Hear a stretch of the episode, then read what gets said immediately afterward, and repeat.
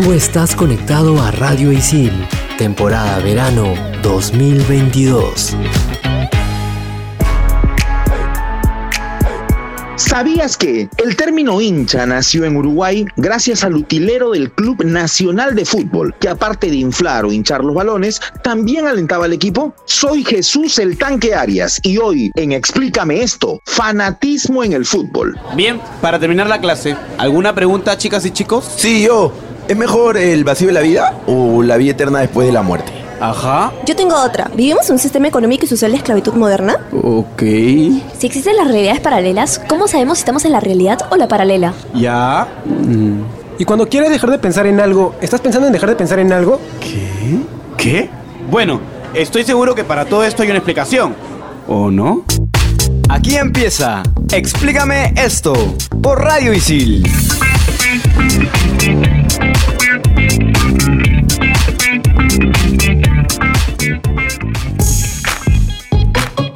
Bienvenida gente a Explícame esto por Radio Isil temporada verano 2022. Soy Andrea La Madrid y me encuentro como siempre con Renzo Rostein y Claudia Caliciani. Hola chicos, ¿cómo están? Hola, hola gente, ¿qué tal? Bienvenidos a este programa que va a estar buenísimo. Hola chicos, sí, el día de hoy tenemos un invitado especial. Estamos aquí con Jesús el Tanque Arias. Hola Jesús, ¿qué tal? ¿Cómo estás? Hola, ¿qué tal? ¿Cómo están? Un gusto, gracias por la invitación. El tema del día de hoy y el motivo por el cual está Jesús con nosotros es para hablar de un tema que tiene mucha mm, actualidad y que está presente en muchos países, sobre todo teniendo en cuenta que estamos grabando cuando quedan muy poquitos días para un partido decisivo de la selección peruana. Vamos a estar hablando justamente de lo que son los fanáticos en el fútbol, los hinchas, el fanatismo, cuando se cruzan pues el límite de lo deportivo y lo violento. Vamos a hablar de eso con Jesús, que obviamente es un especialista en lo que se refiere al ámbito deportivo y sobre todo del futbolístico. Pero antes que todo, ¿qué les parece si me responden si es que ustedes se consideran hinchas o fanáticos? Bueno, yo me considero hincha. Yo me considero hincha bajo ciertas circunstancias. Ok, tú, tú tanque. Lo que pasa es que habría que habría que separar o de repente unificar, no sé, el término, ¿no? O sea, el fanático yo siento que tiene que tiene una cercanía y que tiene una identificación y que tiene un activismo dentro de, ¿no? Entonces, hay gente que es hincha, pero pero no es fanática a partir de, de la forma en la que vive, eh, el, el hecho del vínculo que tiene con, con el equipo o con la selección. Entonces, seguramente todos somos hinchas de la selección, pero hay algunos que son fanáticos y que son capaces de vender el carro para poder ir al mundial y ver a la selección. O sea, yo siento que, que, que tiene que ver el fanatismo. Obviamente no estoy hablando exactamente del tema de vender algo para poder ir al estadio, sino de lo que te lleva a eso. El, el fanático es parte de y, y vive para también, ¿no? Sí, eh, justamente queríamos entrar en esta diferencia entre el fanático y el hincha. Y ya que tú lo has aclarado perfectamente, cuéntanos si tú te consideras fanático o hincha. O sea, ¿tú venderías un carro para irte a un partido de Perú a, no sé, a otro país, a otro continente? Sí, o sea, lo que, lo que pasa es que, a ver, yo tuve la suerte de, de estar en el Mundial trabajando. Entonces, Claro. eso, tiene que ver con, con la opción y con lo que yo decidí para mi vida, ¿no? Yo, yo tenía claro desde chico que, que iba a trabajar en esto. Obviamente, na- nadie dice, ¿sabes qué? Cuando cumpla tantos años, este, Perú va a clasificar al Mundial, porque incluso era algo que ni siquiera tú puedes tener tan visualizado, ¿no? Porque de hecho, si fueras, si vivirías en Argentina, si viviéramos en Argentina o en Brasil, diríamos, no, cada cuatro años tienes la oportunidad de ir a un mundial con tu selección. En el caso de Perú, este, cuando yo comencé a estudiar eh, en la universidad, Perú no pasaba por un mal momento en la selección y, y- e ir al mundial era un sueño. Entonces coincidió todo, he tenido la suerte de, de poder estar en el mundial con Perú y, y no he tenido la necesidad de vender nada, pero y si llegaba ese momento y no tenía la opción de estar en un medio que, que vaya al mundial y que me envíen, eh, de repente lo tenía en cuenta y, y algo hubiera hecho para estar en el mundial. Yo sí creo que hubiera hecho algo para estar en el mundial, de todas maneras. ¿ah? Conozco gente que incluso ha renunciado a su trabajo. Con su liquidación se ha ido todo el mes del Mundial a Rusia. No, hay gente, hay gente que ha hipotecado la casa. O sea, hay gente que todavía está pagando. Hay gente que en este momento, a poco o en el año del mundial siguiente, es que es el mundial de Qatar, que va a ser en noviembre, hay gente que hasta el día de hoy está pagando la deuda de Rusia, eh, del mundial de Rusia. Y, y yo veía gente en, en Moscú, en en, Ekaterimburgo, en, en, los, en Saransk, en, en Sochi, en los lugares donde, donde se dio el Mundial de Rusia, yo veía gente que, que, o sea, que se había ido al Mundial, pero que no sabía cómo iba a vivir esos días. O sea, gente que dormía en la calle. Peruanos que, que siempre encuentran la forma de sobrevivir, que hicieron, ponte, el negocio en, en, en una de las avenidas de, de Moscú, de las avenidas principales de Moscú, donde se concentraba mucha gente, hizo el negocio este de pintar caras, ¿no? Entonces le pintaban la cara a los hinchas de los distintos equipos, este, a los argentinos, a los,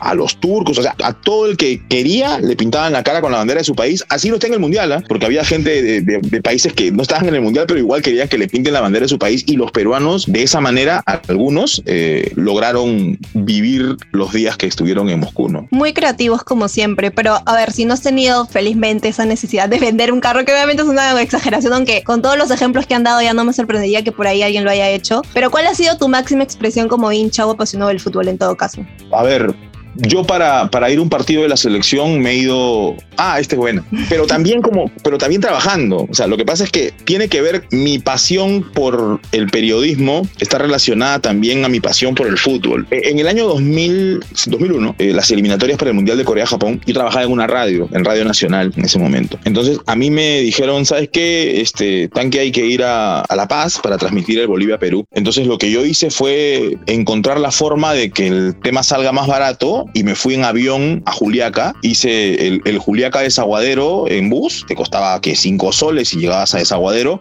Y de Desaguadero iba a pasar a La Paz. Todo sonaba muy normal, ¿no? De Desaguadero a La Paz en, un, en una cúster te vas y en dos horas estás en La Paz, todo bien. Pero ¿qué pasa? Cuando llegamos a, a Desaguadero, una de las personas que se encargaba de ayudar a quienes pasaban mercadería de un lado al otro, este, dijo, sí, este, ¿de dónde vienes? De Lima. Ah, ya, sí, vengo por el partido, ¿no? Emocionado. Te estoy hablando de hace 20 años. Este, vengo por el partido. que ¿Qué partido? El partido que van a jugar la selección en La Paz con Bolivia. Uy, va a estar difícil que llegues, me dijo. ¿Por qué? Le digo, porque hay bloqueo de carreteras. Este, están los campesinos, han bloqueado las carreteras y nadie puede pasar a La Paz. ¿Y eso cuánto, cuánto dura? ¿no? Yo preguntaba, ¿no? Mira, puede durar un día, dos días, una semana, un mes. Estaba a tres días del partido. Me quería morir en ese momento. Entonces, pero había otra opción, que era ir en balsa por el lago Titicaca y llegar hasta La Paz. Sí. wow. Sí, ya. Ya. No me fui en balsa, no me fui en balsa.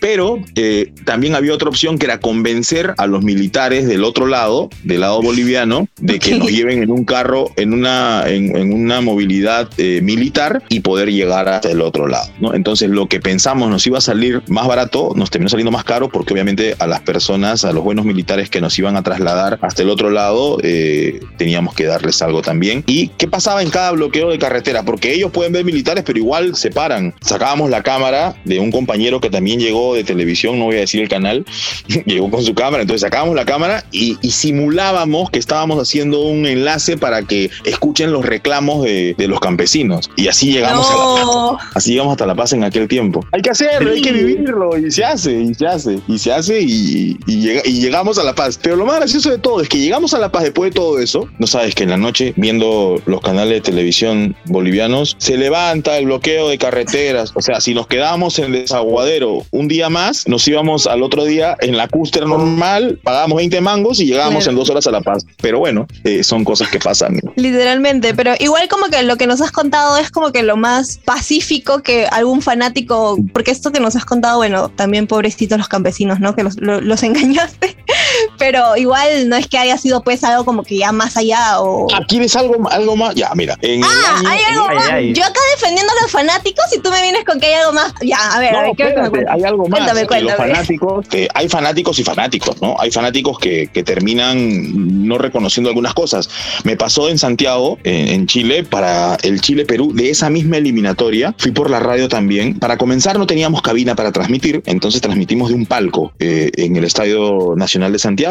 Los palcos están, eh, como, como en todos los estadios, sobre la tribuna. En este caso, estábamos sobre la tribuna preferencial. Aquella noche hizo gol Juan José Jayo Legario, es un exfutbolista de la selección, hizo un golazo y el gol lo grité, pues, este, como se debe, ¿no? Y gritaba y abajo, en la parte baja, estaban los hinchas de la selección chilena. Entonces yo gritaba el gol y gritaba y gritaba y de abajo me gritaban mi vida. Yo seguía gritando el gol de Perú y de abajo me gritaban todo lo que te puedes imaginar. Yo pensé que quedaba ahí. Cuando terminé primer partido terminó uno a uno para esto. Salgo del estadio y estoy saliendo y veía una mancha de personas con la camiseta roja de la selección chilena y que comenzaron a gritar,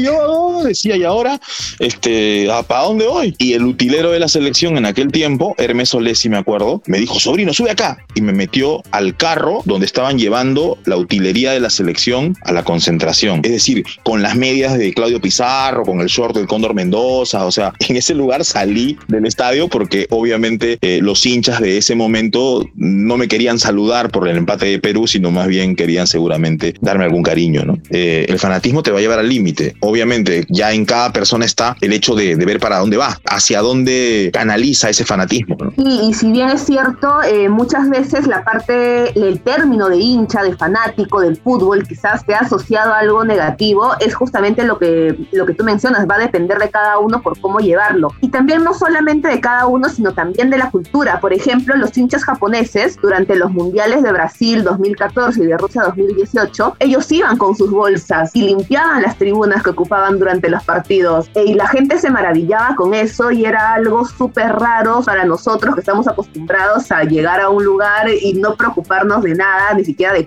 por cómo lo dejamos, pero para ellos es una parte muy importante de su cultura y así también es como transmiten eh, su pasión por el fútbol, su apoyo al país y su presencia eh, como hinchas de dar ese, ese soporte también. El Mundial de Rusia 2018 dejó imágenes como esa y, dejó imágenes como las de la hinchada peruana, cantando el Contigo Perú a todo pulmón en, en, otro país. Fue la hinchada peruana elegida como la mejor hinchada del mundo, ¿no? A partir de lo que ocurrió en el Mundial. Justamente de esto vamos a estar hablando más adelante, así que nos tomamos una pausa y volvemos en el siguiente bloque de Explícame esto, temporada de verano 2022, conversando sobre fanatismo en el fútbol con nuestro gran invitado Jesús El Tanque Aria.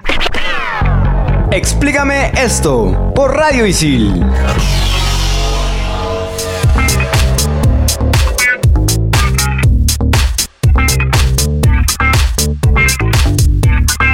Regresamos a Explícame esto, temporada 2022, en verano, por supuesto. Estamos hablando con Jesús el Tanque Arias, nuestro invitado del día de hoy, sobre el fanatismo en el fútbol. Y queremos presentarle a una persona en que se va a sumar a nuestro panel durante este bloque. Él se llama Christopher, Christopher Guillén. Démosle la bienvenida. ¿Qué tal, Christopher? ¿Cómo estás? Hola, ¿qué tal? Yo, bueno, soy Christopher Guillén, el ganador de la dinámica hecha por Radio Sil en Dale Play. Y pues el fanatismo en el fútbol llega a ser un tema muy, muy bueno para hablar, ¿no? El fanatismo llega a ser tóxico a veces. El punto de odiar jugadores. Hay gente que no soporta a Lionel Messi solo porque le metió un triplete a su equipo. Pero también hay jugadores que así hayan ganado un clásico, los aman. Ronaldinho, Xavi, Iniesta, Pirlo. Actualmente en Golocante. Exactamente. Hay de todo un poco en este mercado de fichajes del señor. Pero vamos con la frase célebre. La frase del día llega gracias a Jorge Luis Borges. El fútbol despierta las peores pasiones. Creo que esto es poco como una recopilación de lo que hemos ido conversando, ¿no? Que hay dos caras que depende mucho de la influencia incluso de la cultura, de la forma de ser de las personas, porque como nos comentó el tanque, pues es como que te lleva al límite, ¿no? Es como te lleva a un punto del que solamente reaccionas y depende mucho de, qué tanto gestionas tus emociones o no. no. No estoy muy segura porque yo le soy honesta, no soy hincha así de que me muero, de que Dios mío, vendo mi carro para irme a Rusia. No soy tan así, pero sí tengo que confesar que igual creo que el ambiente del fútbol es muy agradable, ¿no? Por ejemplo, eh, ir a ver un partido a la casa de un amigo, ¿no? Estar comiendo, tomando algo. Eso es algo que se valora bastante y creo que es parte también de esa cultura de, del fútbol que, que aquí en Perú al menos es, está bien, bien sonada. Que contagia también, así tú no lo sientas normalmente, si no tengas la misma emoción de ver, por ejemplo, un partido estando sola.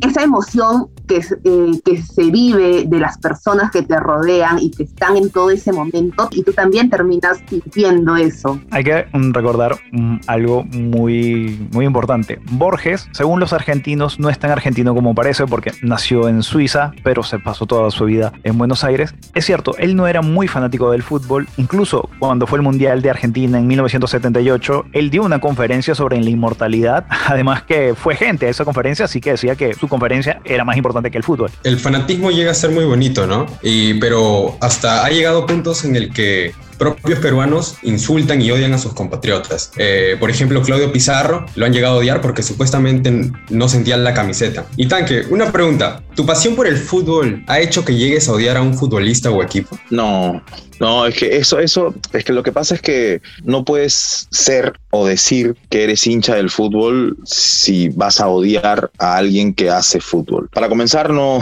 no, no tengo, puede sonar a, una frase hecha, pero yo no tengo odio en mi corazón. Este, yo soy una persona que vive feliz y que vive tranquila y, en realidad no, no me da para eso. A mí me puede, me puede gustar mucho eh, cómo juega Lionel Messi, pero, pero tengo que, también disfrutar a Cristiano Ronaldo ¿no? O sea, sea una persona que le gusta el fútbol o que, o que dice ser hincha del fútbol o, ser fanático del fútbol, este, no puede odiar, pues, ¿no? No puede odiar a, un futbolista, o sea, desear que le vaya mal a Cristiano Ronaldo para que el otro gane el balón de oro. O sea, yo creo, yo siento que el fanatismo mal llevado y que, y que deriva en violencia o en insultar a otro porque no piensa como tú, este, tiene que ver con la cabeza, ¿no? Eso no tiene que ver con el fútbol. O sea, el fútbol no tiene que ver con que, con que si tú eres hincha de, del equipo verde y el otro es el hincha del, es hincha del equipo blanco, este, si tú eres del verde, insultas al del blanco. Eso no es fútbol, ¿no? Que, que esté presente, que ocurra, no quiere decir que esté bien. Y como te digo, yo disfruto del fútbol. Me puedo parar en la calle a ver un partido de chicos que están jugando en el barrio, de chicas que están jugando en el barrio, o parar a mirar ese partido. Si me provoca, hasta lo narro, este, ¿no? De, solo de onda porque me gusta, o sea, me gusta, lo disfruto. El, fanático puede llegar a veces a ser muy tóxico, a ciertos puntos de tirar hate, hasta ir a la casa de, un técnico, un jugador, hasta un árbitro a, pintar su casa, ¿no? ¿Tú crees que debería tratarse al fanático como un peligro? Y si es así, ¿En qué circunstancias? yo creo que la salud mental este, es un tema que tiene que tratarse, sea del fanático, sea del que no es fanático, sea del, que va al fútbol, el que no va al fútbol, ¿no? Este, yo creo que el, tema de la salud mental es algo que se tiene que tratar y con mucho cuidado, ¿no? Por las autoridades, por los medios, en general. No solo insultan a los, a los futbolistas o a los árbitros, o sea, hasta los periodistas los insultan. Uno trata de vivir tranquilo, de vivir feliz y, si alguien es eh, feliz de repente lanzando algún insulto, o, intentando ser violento con otra persona, hay un problema ahí, ¿no? Y eso hay que tratarlo, efectivamente. Sí, obviamente. Y en realidad, justamente este bloque me parecía muy interesante porque, como dije en un inicio, la palabra fanático ya como que se relaciona a algo negativo justamente por todos los, antecedentes. Y estos antecedentes están, creo, ligados eh, directamente con las barras bravas, por ejemplo, ¿no? Que yo recuerdo un montón de veces en las que mi mamá me ha dicho, no salgas porque hoy sale la barra del Boys, por ejemplo, o no salgas porque va a salir la barra de, no sé, de la U. No sé si tú eres fan de, de algún equipo o hincha de algún equipo en específico, pero es algo que yo si fuese fanática de, algún equipo, no apoyaría en absoluto. O sea, en realidad me parece que llegar pues a, ser violento o asustar a las mismas personas, me parece que es como tú mismo dijiste, como incluso un insulto para, para la misma cultura del buen fútbol. Sí, o sea, lo que pasa es que el fútbol, y, esta también puede sonar a frase hecha, es un reflejo de la sociedad, ¿no? Y somos una sociedad que culpa al otro de, de, lo que hace uno mal a veces, ¿no? O sea, uno hace algo mal y dice, no, la culpa la tiene él, o la culpa la tiene ella, o, pasó por esto, porque no me dieron oportunidad o porque yo soy mejor que él, pero no, o sea, estamos en medio de eso. Entonces, el grueso de, una hinchada, eh, sea la hinchada del equipo que sea, va a encontrar también dentro de, esa masa, eh, va a encontrar algunos elementos que, que, son, como dijo Christopher, me parece, tóxicos, ¿no? Hay gente tóxica en todos lados. O sea, así como encuentras gente tóxica en una barra, vas a encontrar gente tóxica en una discoteca, vas a encontrar gente tóxica en un restaurante, en una universidad, en un salón de clase. O sea, eso va a pasar. Entonces, este, yo, yo siento que meter a todos en una misma bolsa no, no está bueno, pero también sería bueno que dentro de los grupos organizados que hay, eh, como barras, se pueda identificar y alejar a, a, quienes le hacen daño a estas organizaciones, porque como te digo, hay gente valiosa, yo conozco barristas, gente profesional, gente preparada y buena gente, que es parte de algunas barras organizadas de nuestro país, de, de distintos equipos. Entonces, este, yo siento que hay gente que le puede aportar mucho, pero a veces, a veces, lamentablemente, lo que queda es más lo, negativo, ¿no? De verdad tenemos que eh, tener muy en cuenta esto. Creo que eh, luchar contra estos, estas personas negativas que nombra Jesús, pues tenemos que hacerlo todo. Desde eh, el periodismo, la persona que vende las entradas, las autoridades, todos tenemos que aislarlos y dejarlos por fuera, porque en verdad mi abuelo me contaba que antes para ir al estadio era algo muy bonito, muy familiar, tú veías que los hombres iban con terno, con abrigos, era una especie de celebración, pero ¿cómo combatirlos? Bueno, Inglaterra dio un, un precedente de cómo hacerlo a finales de los 80, cámaras de circuitos cerrados, identificación y la ley por delante y terminaron erradicando a los hooligans o los barras bravas ingleses de una manera rápida y efectiva. De verdad, Jesús, nos has dado una guía bastante amplia sobre el tema. Te agradecemos tu participación y esperamos reencontrarnos en otro episodio. Explícame esto. Esta es tu casa y siempre vas a ser bienvenido. Muchas gracias Renzo, gracias Claudia, Christopher, a Carlos y a todo, a todo el equipo que, que hace Explícame esto. Este, les mando un abrazo, les agradezco la invitación y, y, cuando gusten podemos, podemos conversar. De hecho, este, recuerdo con mucha alegría cuando me tocó ser profesor de Renzo y, y la verdad que desde, desde ese momento era un chico que apuntaba a tener mucho, mucho futuro y lo, y lo escucho con mucha satisfacción en este, en este espacio. Un abrazo para todos y que estén muy bien. Muchísimas gracias. Jesús. Gracias. Chicos, de verdad, eh, no se vayan, a pesar de que ya el tengan seguido. Nosotros tenemos un segmento más, que es el favorito de Andrea, que es el top 5, porque vamos a estar hablando de las buenas hinchadas. Así que no se vayan y regresamos con más a Explícame esto, temporada de verano 2022. Explícame esto por Radio Isil.